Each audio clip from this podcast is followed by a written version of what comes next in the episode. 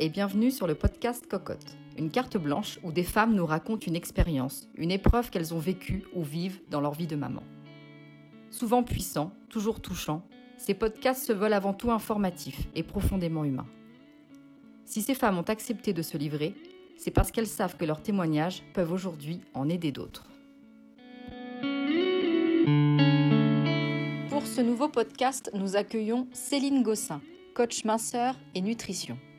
Dans son approche, aucun régime, aucune privation, mais une compréhension de ce qui nous pousse à manger sans faim pour enfin perdre définitivement ses kilos.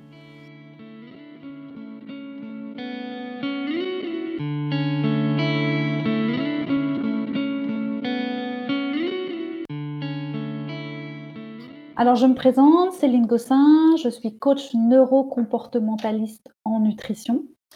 Euh, j'accompagne les personnes à perdre du poids sans faire de régime. Euh, mon postulat de départ est que bah, la solution pour perdre du poids durablement, elle commence dans la tête et pas dans l'assiette. Moi-même, ayant expérimenté euh, ce postulat, car je suis une ancienne adolescente en surpoids, euh, et j'en suis sortie euh, grâce à la compréhension de, mes émotions euh, et non pas par un régime et par une, par une restriction alimentaire. Je suis issue d'une famille où le surpoids est présent du côté paternel et le manque, la restriction alimentaire est présente du côté maternel. Donc donc le sujet euh, de l'alimentation est présent euh, dans ma lignée depuis, euh, depuis un petit moment. et, voilà, j'ai expérimenté le fait que bah, qu'il n'y a pas que les régimes pour perdre du poids et surtout que pour perdre du poids durablement, il faut aller gérer la, la cause profonde qui est plus les stress et les émotions. Alors, un coach neurocomportementaliste en nutrition, c'est un coach, c'est une personne qui vous accompagne à, comprendre vos comportements alimentaires pour ensuite vous aider à les modifier pour atteindre votre objectif.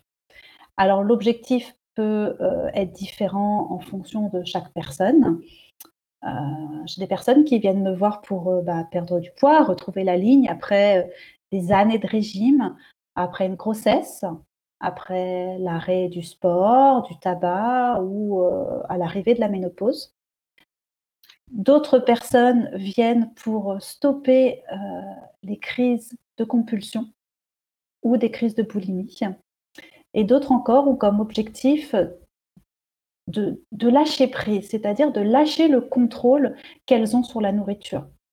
Euh, arrêter de se dire qu'est-ce qui est bon et qu'est-ce qui est mauvais. Donc du coup, au, cours de l'accompagnement, on va apprendre, réapprendre euh, à la personne à écouter ses sensations alimentaires. Une sensation alimentaire, c'est la sensation de faim et la sensation de satiété. Donc tout doucement, elle va arriver à manger de façon intuitive. Pour cela, on doit faire euh, un travail de ce que j'appelle de déconditionnement vis-à-vis des aliments, pour supprimer les étiquettes euh, euh, des aliments grossissants, non grossissants, des aliments bons, des aliments mauvais. Et une fois que euh, notre sensation de vraie faim est retrouvée, on travaille dans un second temps sur la gestion des émotions, la gestion des stress conscients et inconscients. Car comme je vous l'ai exprimé, pour moi, c'est vraiment les émotions et les stress qui vont en fait euh, euh, bah, pousser la personne à aller manger sans faim. Et donc pour ça, en fait, dans mon accompagnement, il n'y a pas de régime, pas de privation, pas de restriction alimentaire. Euh, pour moi, l'aliment, c'est vraiment une béquille. C'est votre façon à vous de répondre à un stress si vous voulez, euh, on peut prendre un exemple, par exemple une personne qui, a peur de parler en public. Euh, si elle a une grosse réunion euh, le lendemain et elle sait qu'elle doit intervenir, Voilà, le soir, le stress va monter tout doucement. Le lendemain matin, le stress va être à son apogée. Et voilà, et cette personne, elle va aller euh, chercher un paquet de gâteaux, on va dire. Et elle, voilà, elle va manger un gâteau et elle va pas forcément arriver à s'arrêter à un gâteau. Elle va manger le paquet de gâteaux. Donc, dans cet exemple, on comprend en fait que c'est pas le paquet de gâteaux qui va faire grossir cette personne. C'est plutôt sa peur de parler en public. Donc pour moi, c'est vraiment euh, c'est ne pas résoudre le problème sur du long terme si on lui interdit d'aller manger le paquet de gâteaux. Pour moi, c'est effectivement plutôt l'aider gérer son stress de parler en public, de gérer sa confiance en, elle, de, de, soulever toutes les peurs qu'il y a. et c'est le fait qu'elle aura plus confiance en elle et qu'elle se sentira plus tranquille qui va faire que tranquillement, eh ben, les prochaines fois, lorsqu'elle devra parler en public, elle n'ira pas manger le paquet de gâteaux. Elle ira peut-être manger un gâteau, mais pas le paquet. Et c'est ça qui lui fera perdre du poids sur, euh, sur du long terme, en tout cas. La, vraie fin, en fait, euh, c'est lorsque votre corps il a besoin d'énergie pour avancer. C'est-à-dire que vous êtes comme une petite voiture. Euh, quand la voiture elle a plus d'essence, il faut aller à la pompe chercher du carburant. Et eh ben nous, c'est pareil quand notre corps il a plus d'énergie, eh bien, on va au frigidaire pour effectivement se ravitailler. Cette vraie faim, elle se reconnaît grâce à vos sensations corporelles. C'est-à-dire que ça fait quelque chose de bien spécifique dans votre corps.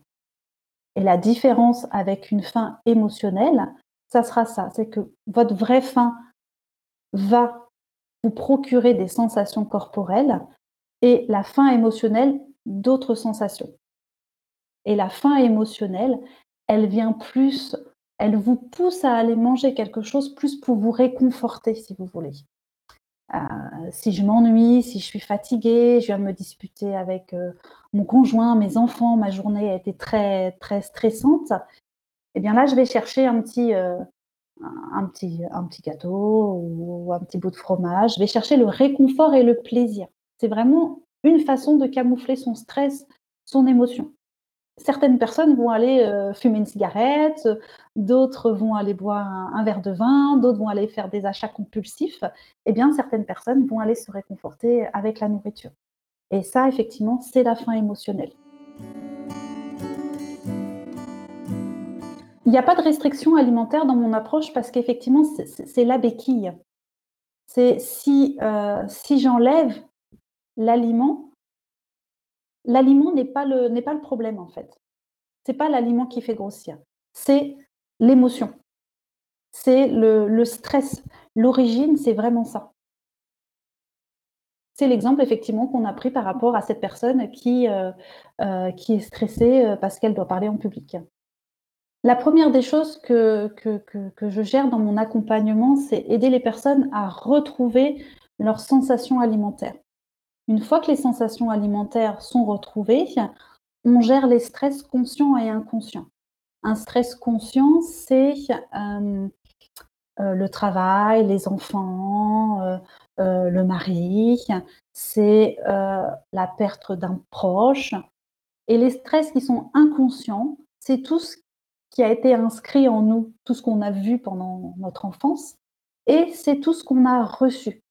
C'est-à-dire que euh, grâce en fait à, la méthode que j'utilise, la méthode mère, la méthode mère euh, s'appuie sur l'épigénétique. L'épigénétique nous dit que si quelqu'un de, votre lignée en fait a connu un, stress très important, donc un stress important, c'est euh, une personne qui, qui s'est fait violer, une perte, une faillite financière, la perte d'un parent, un très gros stress, ça s'inscrit en fait dans nos gènes. Et ça se transmet de génération en génération. Ce stress, on porte tous en fait des stress de nos ancêtres, mais ces stress inconscients ne vont pas forcément se développer. L'épigénétique nous dit que en fonction de l'environnement dans lequel vous évoluez, alors l'environnement c'est où j'habite, ce que je mange, les amis que je fréquente, en fonction de plein de paramètres, ce stress va se développer ou non. Donc lors d'une séance, voilà, on, discute avec la personne que j'accompagne et moi, au fur et à mesure, je vais identifier ces stress inconscients. Je vais lui mettre en lumière et on va décider de mettre des actions en place pour corriger, pour reprogrammer le cerveau. Parce que l'épigénétique nous dit que certes, ce stress se transmet, mais la bonne nouvelle, c'est qu'on peut agir dessus en, se mettant dans l'action. En se mettant dans l'action, on crée en fait des nouvelles connexions au niveau du cerveau et on, reprogramme, on prend des nouvelles habitudes. Au niveau des outils, tout à fait, on utilise des outils de, développement personnel parce que l'objectif, c'est de s'alléger le corps, mais aussi la tête. C'est-à-dire que pour moi, on ne peut pas s'alléger le corps si on ne s'allège pas la tête. Donc, vous voyez les deux axes. Le premier axe, on travaille sur les sensations alimentaires, donc c'est la partie corporelle. Et après, on gère les stress, c'est la partie effectivement euh, psychologique. Et une fois que les deux sont gérés, on arrive à, un alignement qui fait que la personne, effectivement, elle s'allège le corps et la tête en même temps. Et c'est pour ça que c'est durable. On, ne néglige pas un, des deux aspects. Les outils que j'utilise, euh, alors moi je suis formée à la méthode mère. Donc la méthode mère, elle, s'appuie sur les neurosciences, sur l'épigénétique. J'utilise des outils de développement personnel, j'utilise la pensée positive, euh, la méditation, j'utilise l'EFT, qui est une méthode de, gestion de stress. Et, euh, et, à partir de septembre, j'aurai le plaisir d'inclure aussi une, branche de kinésiologie s'appelle le, Touch for Health, qui est une méthode qui permet au, corps de, retrouver un équilibre et de débloquer certains stress euh, conscients ou inconscients. Au niveau de, l'accompagnement, c'est un accompagnement qui dure environ 10 mois. On, se voit une fois par mois. On a une séance d'une heure trente par mois. Et comme c'est un suivi, un accompagnement, moi, je suis à la disposition de la personne tout le mois. C'est-à-dire que si la personne a besoin euh, de, faire un point toutes les semaines, eh bien, on, euh, se prend euh, un rendez-vous toutes les semaines. Certaines personnes, c'est toutes les deux semaines. Donc, c'est un accompagnement à définir entre chaque personne. Qui est obligatoire, c'est effectivement la séance d'une heure trente par mois. Et ensuite, il y a toujours des exercices à faire entre chaque séance parce que comme on s'appuie essentiellement sur les neurosciences, euh, à chaque fois qu'on parle d'une notion pendant la séance, eh ben, il y a un petit exercice d'application pour reprogrammer le cerveau et, euh, recréer des nouvelles habitudes. Euh, au niveau de la perte de poids, comment ça se passe? C'est-à-dire, dès qu'on travaille sur le premier axe des sensations de faim, eh bien, tout doucement, les personnes commencent à dégonfler, à perdre du poids, à voir leur énergie remonter, à, avoir un meilleur sommeil. Puis, quand on commence à, gérer les stress du quotidien et les stress inconscients, eh bien, la personne commence à être euh, plus sereine, plus tranquille. Et, du coup, elle s'allège, elle s'allège l'esprit. Et c'est là qu'effectivement, bah, le corps s'allège aussi le corps s'allège de, tous ces stress. Parce qu'il faut savoir que le, surpoids ou les kilos en trop, c'est une barrière qu'on se met. On se met une barrière pour se protéger de quelque chose. Et tout l'accompagnement est de savoir de quoi on se protège. Et surtout, d'apprendre à se protéger différemment notre exemple de tout à l'heure, si une personne euh, a peur de, parler en public, eh bien, c'est en, travaillant sur sa confiance en soi et sur comment, comment je, je, peux prendre la parole sans, sans stresser. C'est ça, effectivement, qui va, qui va la protéger. Les résultats, en fait, varient en fonction de, de, l'histoire des personnes. C'est-à-dire qu'on a des personnes qui, euh, vont perdre du poids très rapidement. Hein. Ça peut être 5 kilos en, 5 séances. D'autres personnes vont prendre plus, plus de temps, d'autres vont perdre. J'ai accompagné une personne qui a perdu 9 kilos en, en deux séances. en fonction de l'histoire de chacun, de, des années de régime aussi. Parce que voilà, les, les régimes conditionnent beaucoup, beaucoup les personnes, hein, avec vraiment une notion de c'est bien, c'est pas bien, les aliments sont un petit peu dangereux. Euh, et bien ça modifie en fait euh, euh, la rapidité des résultats. Mais de façon générale, il y a vraiment un retour du bien-être euh, les personnes, euh, comme je disais, s'allègent, oui, le corps, mais au niveau de la tête, elles, elles se découvrent ou se redécouvrent. Euh, elles redécouvrent ce qui, les animait ou ce qui les anime. C'est vraiment une belle découverte avec, avec elles-mêmes. Entre chaque séance, il y a des exercices à faire. Les exercices, ça peut être des exercices très pratiques, vous allez euh, arriver chez vous, manger tel, aliment, euh, euh, manger de, cette façon, et vous allez répondre en fait à toute une série de questions. Donc ça, c'est des exercices vraiment qui sont guidés, qui vous permettent de découvrir des sensations, des goûts, pour, pour redécouvrir un petit peu tout ce côté alimentaire. Et après, il y a des exercices qui sont plus de la, de la prise de conscience. C'est-à-dire qu'on va parler de, certains sujets euh, et là, on va vous demander bah, d'observer dans votre vie comment effectivement euh, ce sujet apparaît. Hein, si je reprends encore l'exemple de la peur de la personne qui a peur de parler en public, bah, ça va être peut-être qu'en fait c'est une personne qui, qui, ne sait pas dire non. Peut-être que c'est une personne qui n'a pas peur que du public, mais aussi de son boulanger. Donc, je vais lui demander d'observer au quotidien comment, comment est sa relation avec les autres. Et là, justement, il n'attend pas euh, un mois avant de redébriefer. On a tout le suivi. Il m'appelle quand il le souhaite pour, euh, pour débriefer de, son retour d'expérience. Il met un petit message et voilà. Et là, je lui fais un retour et on avance, euh, on avance dans ce sens. Donc, pour perdre du poids durablement, enfin, ben moi, je conseille de, de, de, ne pas forcément écouter ce qu'il y a autour de, autour de, vous et plutôt d'aller chercher les solutions en vous. La solution, elle n'est pas à l'extérieur, elle n'est pas dans les magazines, elle n'est pas euh, en suivant le dernier euh, régime à la mode, euh, parce que ce qui est bon pour vous n'est pas forcément bon pour moi ou pour votre mari ou pour votre femme. Ce qui est bon pour vous est à l'intérieur de vous.